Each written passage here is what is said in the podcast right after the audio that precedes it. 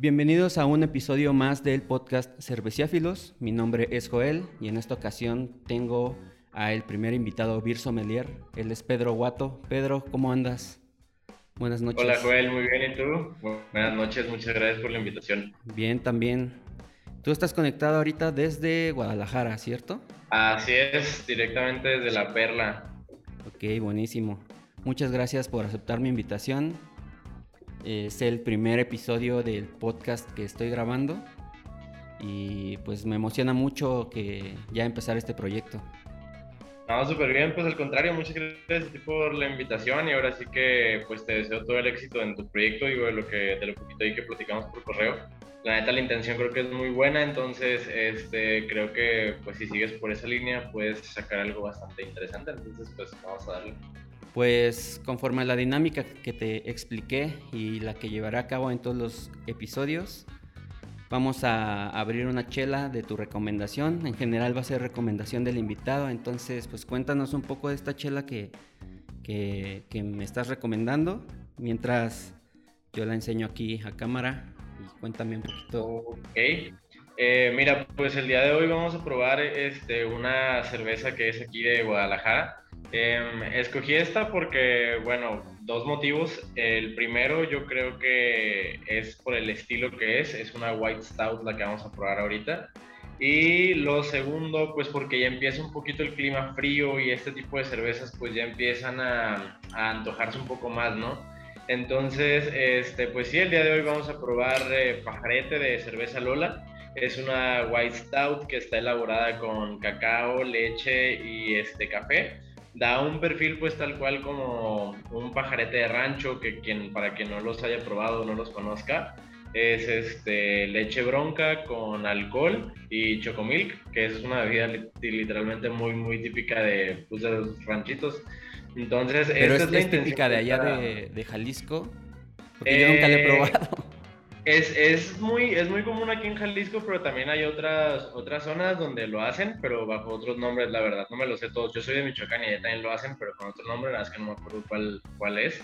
Pero sí, pues es una cerveza, la verdad, bastante original. De hecho, ganó en, en 2019, ganó Aro Rojo, ganó medalla de bronce, su categoría. Entonces, pues creo que es una chela que vale mucho la pena probar.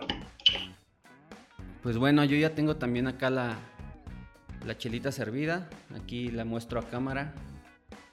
Y pues cuéntanos por qué, bueno, además de, ya nos dijiste por qué la elegiste, pero en cuanto a aromas y sabores, ¿por qué te gusta? Mira, eh, creo que, bueno, desde el estilo, como te lo decía anteriormente, es bastante, bastante llamativo, ¿no? Es un estilo que no es muy reproducido en México, no digo que no exista, pero en realidad hay muy pocas que son al menos conocidas. Este, esta cerveza me llama mucho la atención tal cual por la intención que tiene. O sea, si bien es una White Stout, que ya desde ahí, como te lo digo, es llamativo, eh, creo que los adjuntos que se utilizan en esta chela por parte de Cervecería Lola están muy bien trabajados, están muy bien este, integrados. Y las notas pues la verdad se dejan se dejan sentir ahora sí que todas las que dice la etiqueta que trae. Es algo que a mí en lo personal la verdad sí me gusta mucho que lleguen a lograr entonces, este, más aparte del trabajo técnico que trae la cerveza y la limpidez con la que está hecha, pues la verdad creo que la hace muy llamativa para probar. Si no la han probado, la neta se la recomiendo. Y pues vamos a explicárselas un poquito. Va. De entrada, este, se sienten mucho las notas de cacao, tal cual es lo primero que se sienten. No es chocolate, es cacao tal cual. Este, después le sigue por ahí una nota que va más o menos con la misma intensidad del cacao este, de café.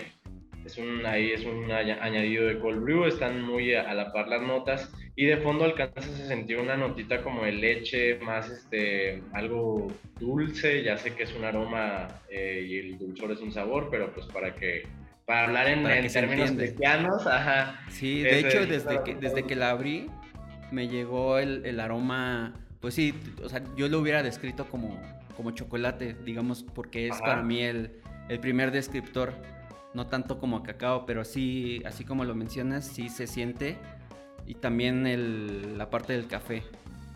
Sí, son las notas que están principalmente en la chela. Y también, bueno, de, fondo el complemento también tiene el trabajo ahí de malta, se siente la, se siente la malta base principalmente, notas ahí este, a pan, también hay ligeros caramelos que vienen de la malta. Entonces todo este, todo este conjunto, la verdad, lo hacen un perfil muy interesante y muy bien logrado aparte este, para una, una White Stout. De hecho, ¿ya, ¿ya lo probaste? No, justo va el primer sorbo. Salud. Salud.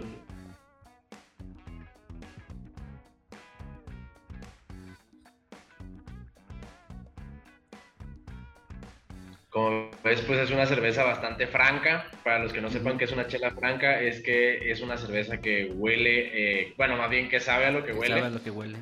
Ajá, exactamente. Este, en cuanto a la parte de sabores, no es amarga como un stout, en realidad es un poco eh, dulce por la parte de la malta, eh, pero no es un dulzor que llegue a ser empalagoso, es un dulzor en realidad medio bajo. Este, tiene por ahí una, una carbonatación también media, una textura sedosa, está bastante sedosa en realidad la cerveza. Y no sé, al retrogusto, cuando la, cuando la tragas, no sientes nada de alcohol, trae 8 grados de alcohol, cabe recalcar. Sí, no se sienten. Creo que si te tomas dos, ya ahí te vas a dar cuenta después, pero no, no, no puedo, o sea, ya, porque cómo te sientes. porque te va a empezar a dar sueño o te van a dar ganas de poner José José, pero sí, ya después de la segunda O de tomarte otras dos. sí, de hecho, ya con la tercera ya empieza... Está muy rica, está... Sí, yo no había probado este estilo, como te comenté. Y sí, está interesante. Es... Mm, tal vez en, en, vista no me la imaginaba de esta manera, que en vista pues tiene un color un tanto dorado, como con notas un poco anaranjadas. Así es. Y pues la espuma también es, este, es blanca, con buena retención y como una, una burbuja muy fina. Eh, en, vista no, no sé, realmente no, no me la imaginaba. Como sé que una stout es oscura, pero la white stout realmente no me imaginaba cómo era. Sí, la verdad, este, tanto la cerveza como el estilo sí son muy, muy llamativos. O sea, creo que ya desde que escuchas white stout es una contradicción, este, tan solo del estilo. Y es lo que eh, cuando ya conoces un poquito más de chelas y ya que relacionas que es un stout, pues es lo que principalmente te llama la atención, ¿no? De qué color va a ser si no es negra. Sí, sí, sí. Entonces, ya que abrimos nuestra chelita para platicar, eh, pues vamos a empezar como ya con la, entrevista como tal. Y, bueno, quería preguntarte cómo fue tu acercamiento al sector cervecero. Sé que tú eres ingeniero en alimentos. Así es. No sé si tiene algo que ver. Digo, para empezar, a lo mejor para los que no sabemos, bueno, yo ya investigué un poco, pero igual tú me vas a poder decir, ¿qué hace un ingeniero en, alimentos como tal? Tal cual, este, en realidad, ingeniería en alimentos es una es un resultado de lo mucho que me gusta la chela. En realidad, este, me metí, o sea, me empezó a llamar la, la atención la cerveza artesanal cuando tenía como 15 años en ese entonces, pues ahorita tengo 27, o sea, fue hace ya un rato. En ese entonces no había tanta información, ya había internet a lo bueno. Y pues buscando en blogs así, este, Estados Unidos principalmente y de España. España en ese momento estaba teniendo un auge muy grande en cuanto a cerveza artesanal. Eh, ahí me fui, la, la, neta, pues leyendo lo poco que entendía y lo poco que, que había, pues ahí lo, lo, fui este, absorbiendo y creo que como hasta los 17 años hice primera vez eh, cerveza, hice como 100 litros, de los cuales 80, o sea, hacían lotecitos de 20. Y como 80 litros los eché a perder y ya está. Sí, como, 20 como todas las personas que hacen cerveza por primera vez. Sí. salió pues ya al final este, unos 20 litros de una Baizen que estaba bastante tomable, la verdad, para hacer la primera. Y pues ya de ahí este, fue que dije, a ver, ok, me gusta la chela, me gusta demasiado la chela eh, qué puedo estudiar para, pues, para poderlo hacer de una mejor manera, ¿no? Sí, para profesionalizarlo de alguna manera. Ajá, exacto. Y la neta, pues había varias opciones. Este, era estudiar ingeniería química tal cual, que la neta me agrada, pero no es todo. Em, había las otras que era, pues no sé, un curso tipo Cibel o esas madres, pero ya que me metí es carísimo, entonces pues quedó descartado, ¿no? Eh, pero tal cual, pues bueno, un ingeniero en alimentos, nos dedicamos a, a, diferentes áreas, ahora sí, este, de la industria, que puede ser tal cual como producción, desarrollo de nuevos productos, calidad, este, hay incluso una parte que, que es como legal de los alimentos, eh, todo esto enfocado como a, mm, ahora sí que a empresas más grandes o al menos al procesamiento tal cual de alimentos para hacerlos este, más duraderos, más nutritivos, más atractivos también. Es pues sí, toda una ciencia, muchos piensan que es como ser chef, pero no es demasiado diferente, o sea, literal es una ingeniería química nada más que aplicada en, en alimentos. Okay. Y específicamente esta esta carrera no nada más te da el perfil químico, sino también te da el perfil, te da el perfil químico, este, biotecnológico y microbiológico, que es como el, la santa trinidad que necesitas para aprender a hacer buena cerveza. Son bases. ¿Y cómo fue que ya después decidiste tomar el diplomado de, de, de Beer Sommelier y convertirte en Beer Sommelier? Sí, pues ve, eh, durante la carrera, antes de terminar, eh, estuve haciendo prácticas profesionales y después trabajando ahí un rato en una cervecería en su momento bastante grande aquí en Guadalajara que se llama Naipe. Este, la planta ya desafortunadamente cerró. Era un proyecto, la verdad, muy interesante, una planta ya bastante grande, producíamos 10 mil litros al mes en ese entonces, estoy hablando de hace años. Este, y, y, ahí estuve, ¿no? Un, un rato.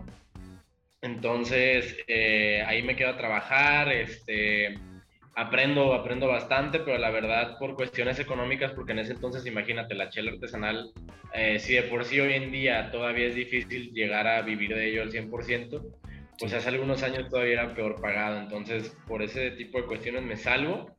Este, y me meto a otros, a otros giros tal cual pues de mi, de mi ingeniería pero pues ahorita eh, nunca solté en realidad la cerveza, ¿sabes? Durante la carrera todos mis proyectos que tenía que hacer para como modulares, este, como eran libres, todos los enfocaba a cerveza. Sí, todo, o sea, todo, todo donde podía yo decidir qué hacer lo hacía sobre cerveza. Entonces, la verdad, nunca le, nunca le solté. Este, ¿Y nunca te dijeron así como los profes, así de otra vez cerveza? O sea, Sí. Cámbiale, seguro. Sí, muchas veces me llegaban a decir de que, oye, pero pues ese tema ya lo tocaste. Le digo, sí, ya lo toqué, pues es cerveza, pero no lo toqué con este enfoque. Y ya, pues, sí, se la pelaba, porque, era lo que yo quería hacer.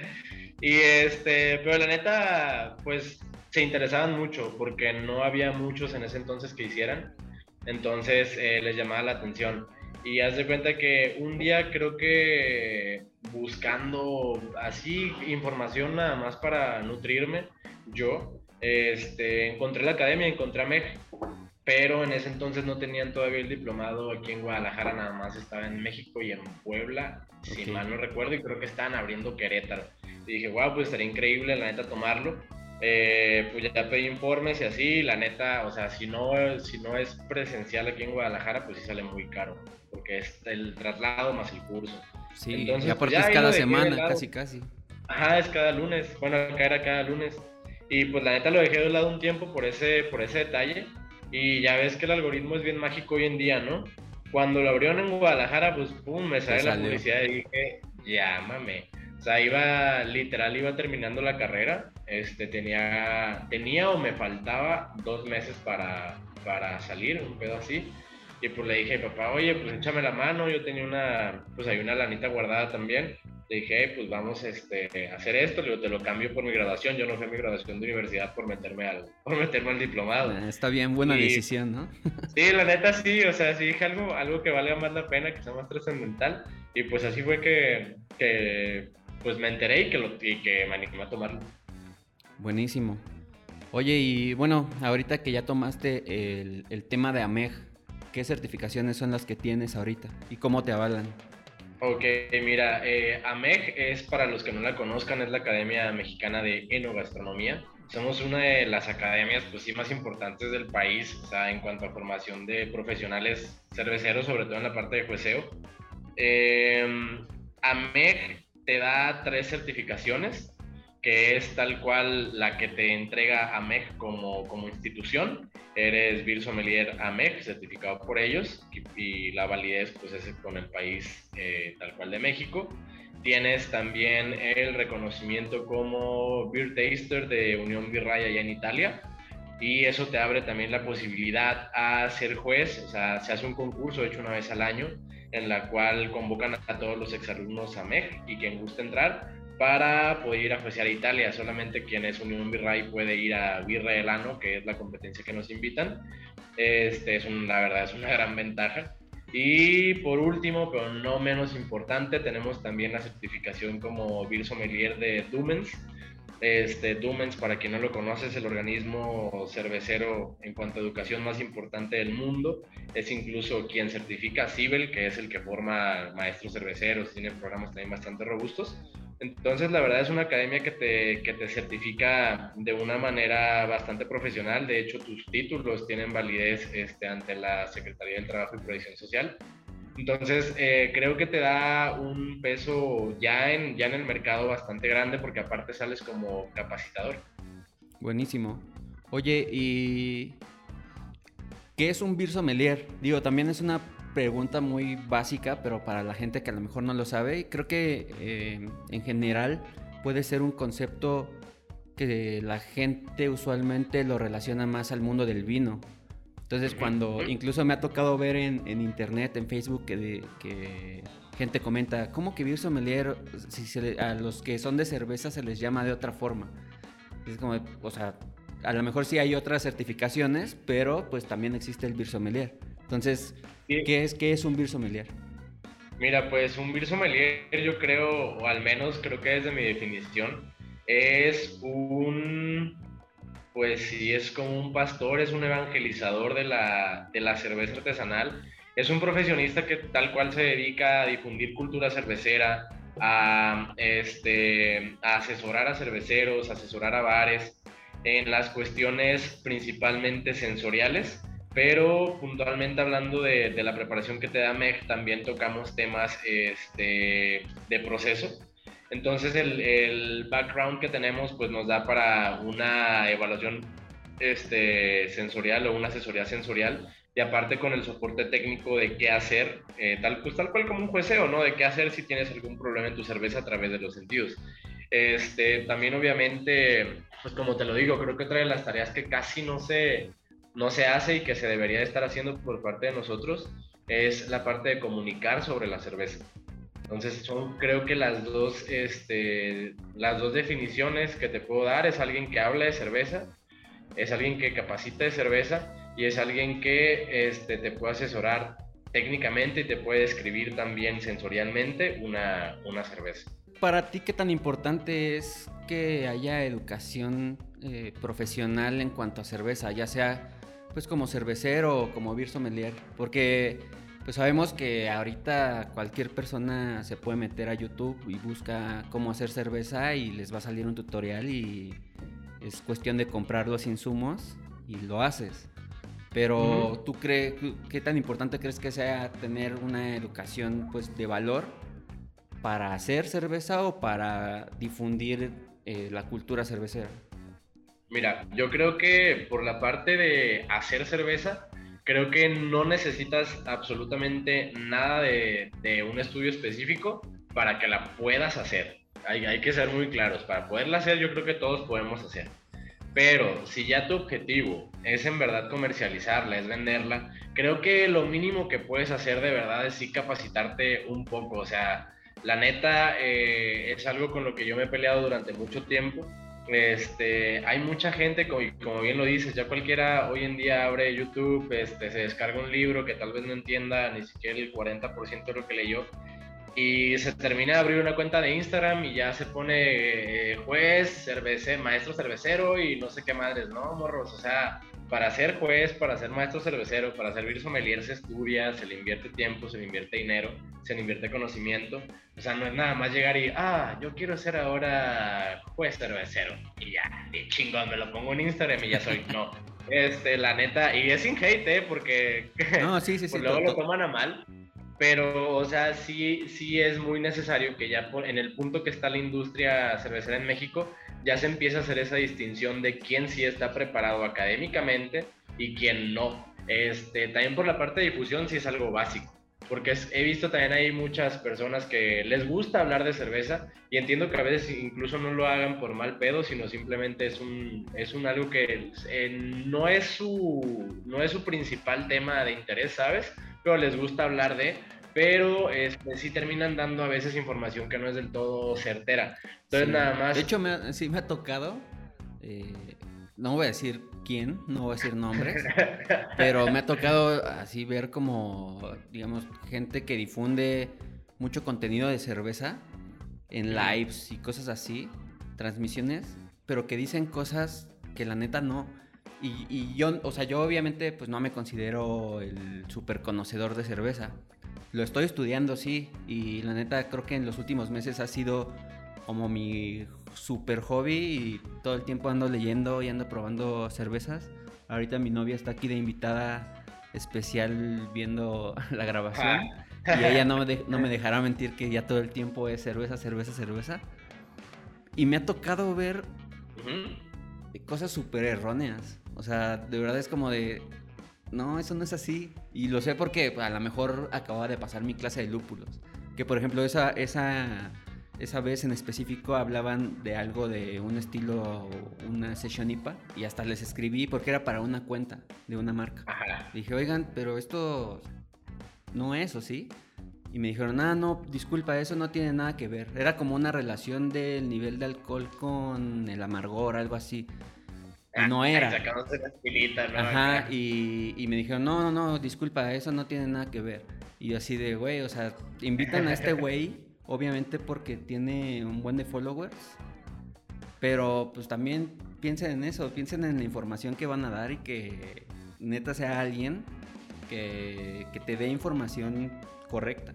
Sí, exacto, y yo creo que eh, termina valiendo a veces mucho más la pena este, que las marcas, o sea, sobre todo las cervecerías, hablando específicamente de las cervecerías, sí se acerquen a personas que están más capacitadas porque Mm, da, o sea, sí, sí se ve mucho la diferencia cuando platicas de tu producto o de cervezas en general con alguien que sabe cuando alguien no tanto. Entonces, este, pues la invitación es, es para ellos a que en realidad no estén buscando tanto número de seguidores. Entiendo que la exposición es, es importante, pero en realidad también eh, la calidad de contenido que tú entregues como cervecería y que tú este, publiques como cervecería también es mucho, muy importante porque ese es un portal para que la gente te siga consumiendo de alguna manera. Entonces, este, ese tipo de, detalles que ves en los lives a veces que dices, ¡ay, qué terrible que lo acaba de decir! Si es como de que, dude, o sea, ya no estamos este, en pañales como estábamos hace, no sé, cinco años, seis años en la industria, ya hay un poco más de conocimiento ya no todos te creen lo que dices. Entonces, pues mínimo si ya te invitaron y no sabes mucho, infórmate. Creo que es lo mínimo que puedes. Sí, o prepara, prepara un poco sobre lo que vas a hablar, ¿no? Ya algunos temas en específico para no cometer esos errores, porque a fin de cuentas pues, vas a quedar mal. Sí, exacto. Y los, ¿sabes? De hecho, ahorita hablando de ese tipo de errores, uno de los, uno de los que más veo, y la neta es bien inocente, este, incluso yo lo cometí antes de ser consciente de eso, es que mucha gente, por ejemplo, eh, te presenta una cerveza o te quiere enseñar una cerveza y te dice, lo primero que dice, huele súper rico, huele como a miel, sin ser una cerveza que tenga como punto miel. Entonces ya es como que, o sea, tú que ya sabes, yo que ya sé y quien esté un poquito más entrenado en esto, pues sí se queda así de, entonces me estás vendiendo una cerveza con malta oxidada, porque la malta oxidada pues te da el olor a miel pero este, he visto muchos, incluso que en incluso cervecerías, he visto que en sus descripciones ponen olores a miel y yo así, yo, yo lo cambiaría por olores a caramelo o otra cosa, si es que de verdad trae aromas como dulces. A, lo mejor es por la misma cuestión por la que empezamos ahorita que probamos esta cerveza, ¿no? Como para utilizar un lenguaje más coloquial para gente que a lo mejor no conoce los descriptores adecuados. Pero, pues sí, digo, si eres una cervecería, pues mejor sí dilo correctamente. Sí, es que, o sea, es parte, es parte de tu chamba como cervecería, o sea, parte de tu chamba como cervecería es educar también a quien te está tomando, porque son, eh, pues repito, o sea, es una industria nueva, es una industria donde venimos de una historia de consumidores de cerveza de un país donde nada más conoce lager, clara y oscura. Entonces creo que mm, las, pues tú sabes, la cerveza es mucho más que eso, o sea, pero es chamba de que la, cerveza, que la cervecería sí se deberían de tomar en serio, este, en, en el sentido de pues, publicar información que les sirva a sus consumidores y a, y a sus incluso no consumidores que pueden ser potenciales para, eh, con, con ese tipo de información para ellos, ¿sabes? Claro. Oye, ya ahorita que tocaste este tema y dijiste esta frase de educar a quien está tomando, como Beer Sommelier, ¿cómo, cómo haces esta parte? ¿Cómo educas a, a, las personas a tomar estas cervezas? Porque así como lo dijiste, creo que en México todavía la cerveza es, pensada como una bebida de estadio, de concierto, de, consumo masivo y clara y, que es clara y oscura y nada más. Entonces, creo que eso es lo difícil, cómo, cómo educas a, a, la gente y cómo les haces saber que hay más estilos, más sabores, aromas. Y pues bueno, eso, eso no sé cómo, desde tu punto de vista como Beer Sommelier. Y fíjate, la, la, verdad sí es algo complicado, porque como bien comentas, la cerveza está vista de una manera como depreciativa, ¿no? Muy una, una bebida barata nada más para empedarte, para quitarte el calor. Claro, sí, sí. sí. Y, y, es, y es muy importante esa parte de que es una bebida barata. Este, como tenemos esa cultura nada más de lagers y de cervezas de 20 pesos con un chingo de maíz y 2 gramos de, de malta, creo que una de las cosas que que nosotros como educadores debemos de hacer es, eh, primero que nada, empezar por la parte de que menos es más, porque la neta venimos de un país, y no te digo porque yo sea la persona que menos toma del mundo, pero venimos en un país donde nos encanta la, la peda. O sea, sí, la sí, neta, a, veces preferimos chingarnos seis cervezas, o sea, un six de cerveza comercial, a chingarnos una artesanal porque se ve una, una cerveza. Digo, pero en realidad... Uh, un paréntesis, o al menos desde mi perspectiva, creo que también de la tuya, no estamos diciendo que no se tome cerveza industrial. O sea, a mí, a mí, a mí me gusta también. Eh, y, y, hay marcas que me gustan y si voy a una fiesta o si de repente voy a, no sé, al súper, pues también me compro un six de, de cerveza industrial. O sea, no estamos diciendo que no se tome y que todas sí, sean horribles. Pero... Sí, es, es, como más de, es como más de contexto, que, que aprendas a, a, a, saber en dónde estás. Creo que si estás en una peda con tus amigos, este, así en una casa y así nomás, lo último que quieres es andar de mamadora y que, ay, mi cerveza artesanal. Sí, no creo que hasta en algún momento podrías llegar a ser como el güey odioso de, ah, ya llegó este güey con sus chelas caras y con esas con ese mismo dinero podríamos armarnos un 12, no sé, y este güey quiere comprar dos chelas. El así. mamador pretencioso, exacto. Sí, es como sí. que es mucho de saber dónde estás, pero también es mucho de empezar a, a, hacer hincapié que no porque te tomes seis cervezas significa que te tomaste seis buenas cervezas, ¿sabes? Yo, la neta, la neta, antes de, por ejemplo, meterme al artesanal, así ya más de, más de lleno, me podía tomar un 12, güey, un 12 al día este, de chela y sin pedos, cabrón. Pero ya, que la empecé a probar más, la, la, artesanal, no mames, me saciaba con dos, porque eso es algo muy, muy importante que tiene la, la, cerveza artesanal. Te da una sensación de saciedad, porque obviamente está hecha con ingredientes much, de muchísimo mejor calidad que una cerveza eh, industrial. Este, aparte de la saciedad que te da, porque sí te digo, o sea, llega un punto donde dices, ok, ya estoy chido. Llega a otros puntos también donde dices, me vale madre, que le voy a seguir la peda. Este, pero cuando con, con ese puntito de saciedad, este, llega, creo que también llega uno, un puntito de peda, güey. Yo, yo después de, te digo, después de un 12, después de unas 8 chelitas, pues así industriales apenas ando agarrando camino. Pero después de tres artesanales, después de dos artesanales, dependiendo, ya es como que, oh, wow, logro el mismo efecto. Entonces, eh, ya, cuando, ya cuando logras este, pasar esa barrera de que, ok, es una cerveza que cuesta 80 pesos, pero que pega lo de cuatro lo de cuatro industriales, uh -huh. ya es un gane.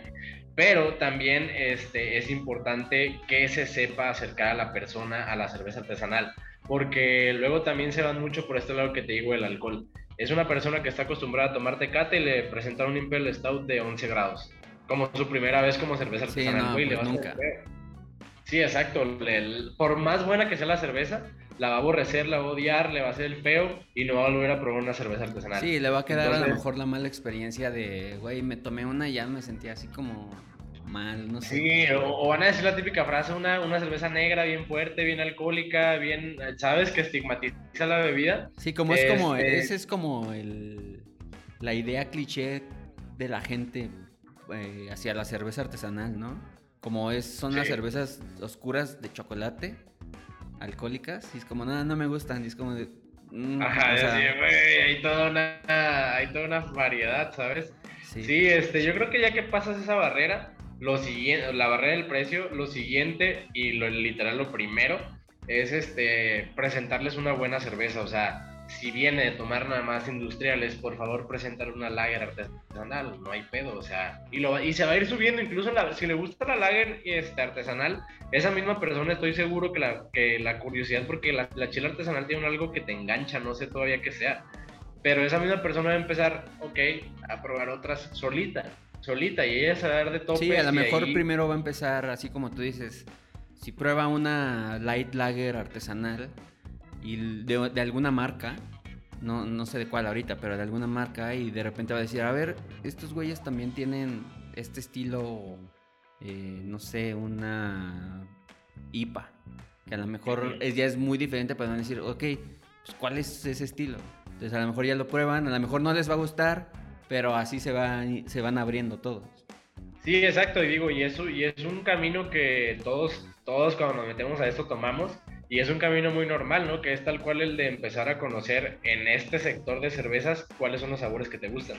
Y creo que por eso siempre les recomiendo que a, las personas que nunca han tomado artesanal, pues se vayan con las lager, porque al fin de cuentas el perfil de una lager ya es lo que conocen y no les va a ser tan extraño. Justo eso era lo que te iba a preguntar. Eh, si tú le fueras a, no sé, si fueras a armar una cata con, digamos, con un grupo de personas que solo ubican a la cerveza como cerveza este, clara, oscura, ¿qué, qué, chelas les, les recomendarías? ¿Qué estilos? Mm, yo creo que armaría un flight de cuatro chelas. Una pudiera ser alguna lager, pudiera ser una Pilsner, pudiera ser una Munich Helles.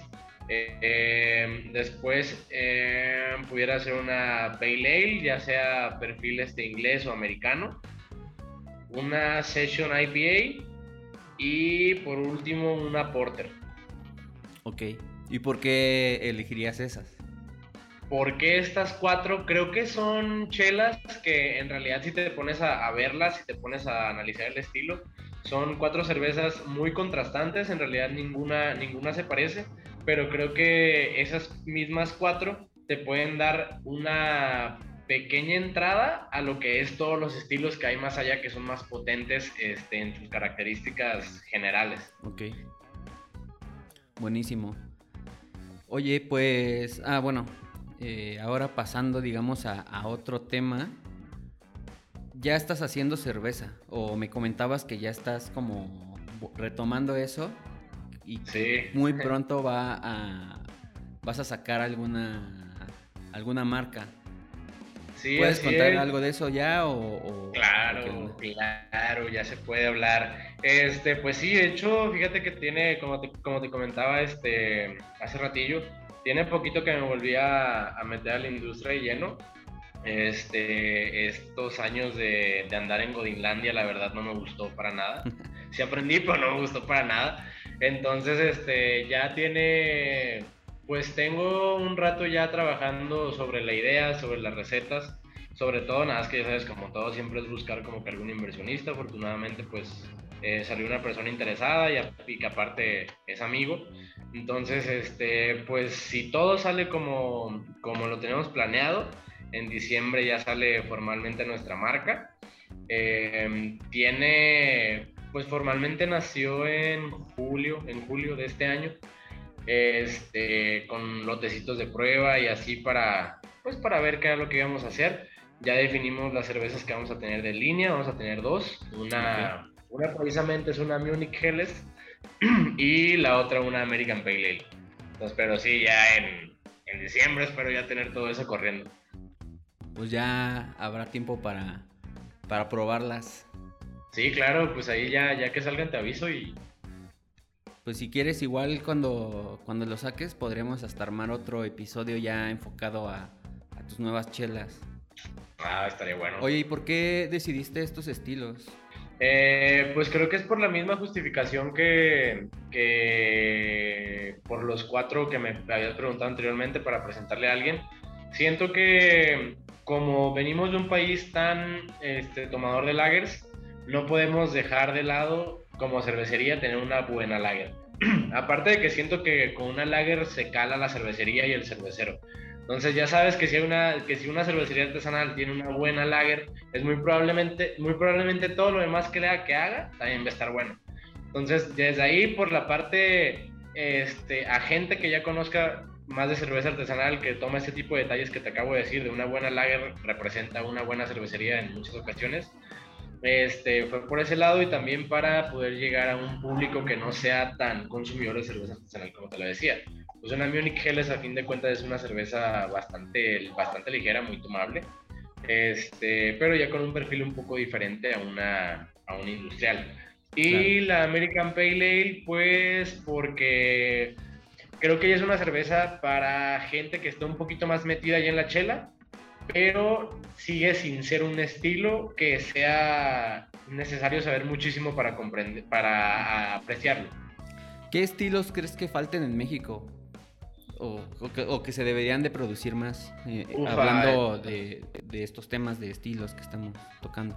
Yo creo que hacen falta en realidad muchos estilos clásicos, pero clásicos ingleses o europeos. Siento que obviamente por, el, por la influencia que tenemos de Estados Unidos, este, no muchas veces nos llegan esas tendencias o no muchas veces nos llega esa información, pero creo que Europa en realidad tiene, pues es una región que tiene cervezas muy interesantes y que aquí se replican poco. Por ejemplo, hace poquito subí a la cuenta una, una Brown Ale de Cardera. Brown Ales, la neta, casi no he probado, o sea, sí he visto cervecerías mexicanas con Brown Ales, pero he probado pocas buenas Brown Ales mexicanas. Entonces, este, siento que ese tipo de estilos que vienen más de la escuela europea hacen mucho falta aquí en el país para que nos podamos dar cuenta también que no, todo, no todo lo que es cerveza es Estados Unidos. Entonces, que también hay otras escuelas que a pesar de que son muy, muy influyentes históricamente hablando en, la cerveza, pues por nuestra posición geográfica no siempre se, se conocen. Oye, y ahorita que, bueno, hace rato que tocabas el tema de, de que ya hay más eh, cerveza acá en México y la industria como que ya también hay un mayor conocimiento. ¿En qué momento crees que está, bueno, no el sector cervecero en México? creo que ahorita eh, ya, es un, ya es una etapa de, de, esta industria en la que se empieza a ver, o sea, si esto fue una plantita, ya se le empiezan a ver nuevas hojas, ya empieza a crecer este, tal cual la, pues el tallito de la planta. Todavía obviamente no, no podemos hablar de frutos, creo que es una industria bastante verde aún, pero es una industria que va por buen camino, que de hecho pues va pasando el tiempo y van saliendo proyectos cerveceros y este, de materias primas bastante interesantes. Por ejemplo, acá en Guadalajara ahorita tenemos un cultivo de lúpulo. Que ya ah, sí, lograron he visto el de Lupex. Sí, o sea, o sea ese tipo de, proyectos que la verdad se, cinco hace seis años eran un completo sueño, ¿no? Eh, creo que sí, o sea, sigue creciendo, pero no estamos en una etapa madura todavía como, como industria. Y en ese sentido, ¿qué crees que haga falta a, México como eh, potencia cervecera, o sea, para convertirse en potencia cervecera? Mira, pues, qué, interesante pregunta. Eh, eh um, pues yo creo que lo, que lo que hace falta, o sea, no es tanto, obvia, obviamente si hace falta, como te lo comentaba, no, no voy a ser incoherente con mis comentarios, hace falta preparación académica, o sea, no digo que de todos, pero sí de gran parte del sector, este, que se tomen esto en serio, o sea, es como, es una carrera más, es un, este, es un estilo de vida más, hay que, hay que prepararse, hay que estudiarlo. Por la parte técnica, eso es lo que siento que hace falta. Eh, pero por otra parte también siento que hace falta, y es un trabajo que no es obviamente ni siquiera de los cerveceros ni de nosotros como consumidores, pero poner un piso más parejo en cuanto al precio. Tú sabes que si una cerveza artesanal contra una industrial sí es este, considerablemente más costosa, pero en parte mucho se debe al, pues, al esquema tan injusto que hay ahorita de IEP, ¿sabes? Digo, soy ingeniero, no, no le sé tanto las leyes ni, ni números, pero en ese sentido, pero sé que paga cerca de veintitantos pesos extra por botella de puro impuesto, entonces creo que hace falta modificar eso para que el producto sea un poco más accesible también a más personas y así puedas llegar obviamente también a un público más amplio y eso va a ser este consecuencia a fin de cuentas que la, la industria crezca, ¿sabes? O sea, si puedes ofrecer un producto más accesible con la misma calidad, va a llegar a más personas, más personas te van a conocer y va a pasar lo mismo que hemos comentado, ¿no? Pruebas una y la curiosidad te lleva a la siguiente, a la siguiente, a la siguiente, ya cuando menos te enteraste, estás estudiando para abrir sommelier. claro, sí, sí, sí. Oye, y cuéntame, tú que estás allá en la zona del Bajío de, México, ¿qué, ¿cómo ves allá el, sector cervecero? Porque creo que es uno de los que ahorita está como poniéndose más interesante en ese sentido. Además de la zona de la Baja, que obviamente creo que es la que está en mejor posición de todo el país. De aquí de Ciudad de México creo que también está en buena posición. Pero creo que la, la zona en donde tú estás también se está volviendo un punto importante para, para el sector de cervecero. Sí, fíjate que de hecho justo esas, tres zonas que mencionaste son eh, actualmente las principales en cuanto, ya sea por ejemplo, Jalisco es el principal productor de cerveza artesanal en México, pero creo que Ciudad de México es este el estado que tiene más cervecerías y obviamente, pues ya si nos vamos a Baja, pues nos vamos a topar ahora con, con, el rollo de que en Baja pues están las mejores cervecerías de México. No digo que ningún otro lado haya, pero están concentradas varias de las mejores en una, en una sola zona.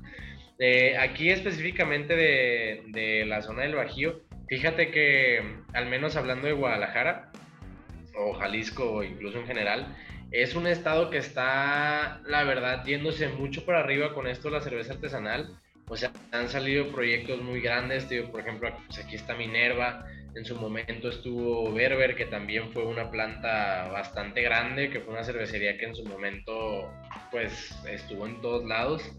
Eh, estuvo Naipe, este, no sé, ahorita está, por ejemplo, Cielito Lindo, que acaba de abrir, es una de las plantas que creo que no, yo creo que fácil es la planta más increíble de cerveza de México. Yo vi unas fotos, se, ve muy interesante y de hecho buscando una, entrevista a otra cervecería para el podcast, eh, resulta que, que llegué a dar con alguien que trabajaba en otra cervecería, pero ahora trabaja ahí en Cielito Lindo. Entonces, ah, tal, vez, tal vez se arme la entrevista con, con ellas, porque aparte es una cervecería eh, de mujeres nada más. Entonces eso está súper chido.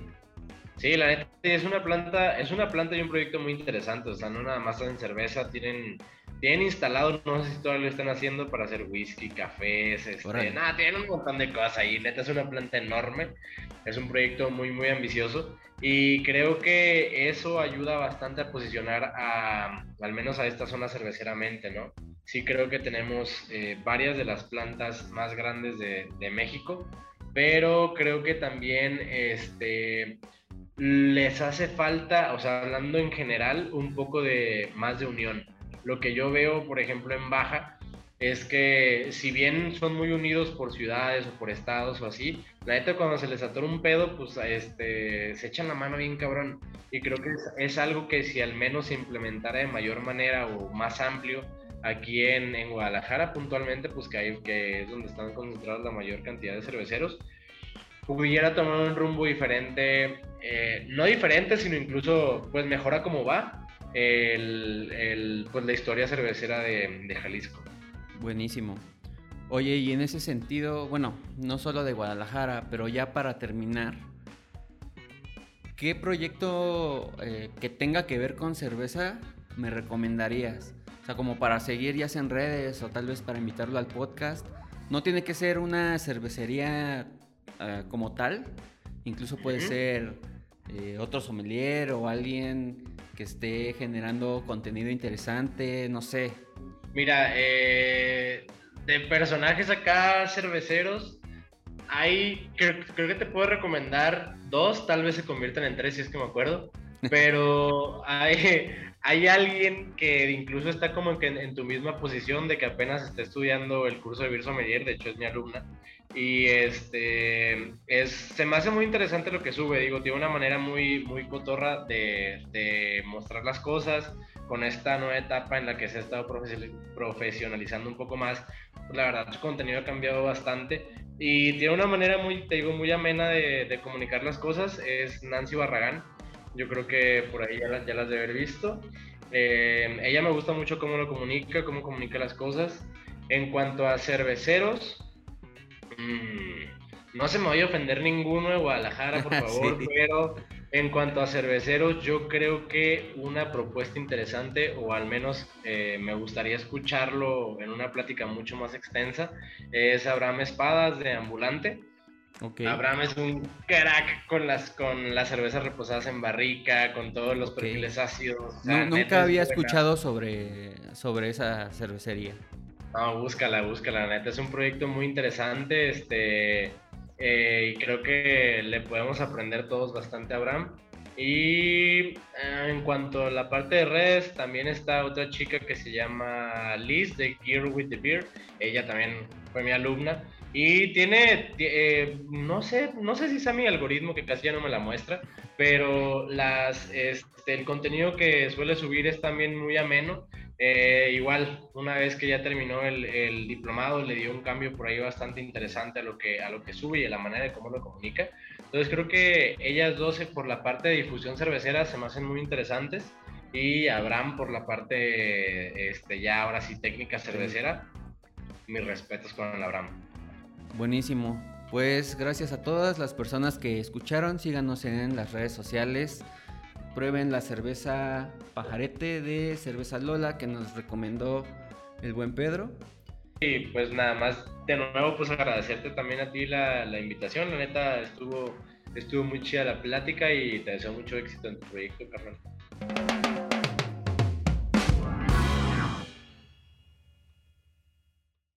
Si te gustó este episodio te invito a seguirnos en redes sociales. En YouTube e Instagram nos puedes encontrar como Cerveciáfilos y en Spotify, Apple Podcast y Amazon Music nos puedes encontrar como Cerveciáfilos Podcast. Espero que te guste el contenido, que podamos interactuar y sin más nos vemos en el siguiente episodio.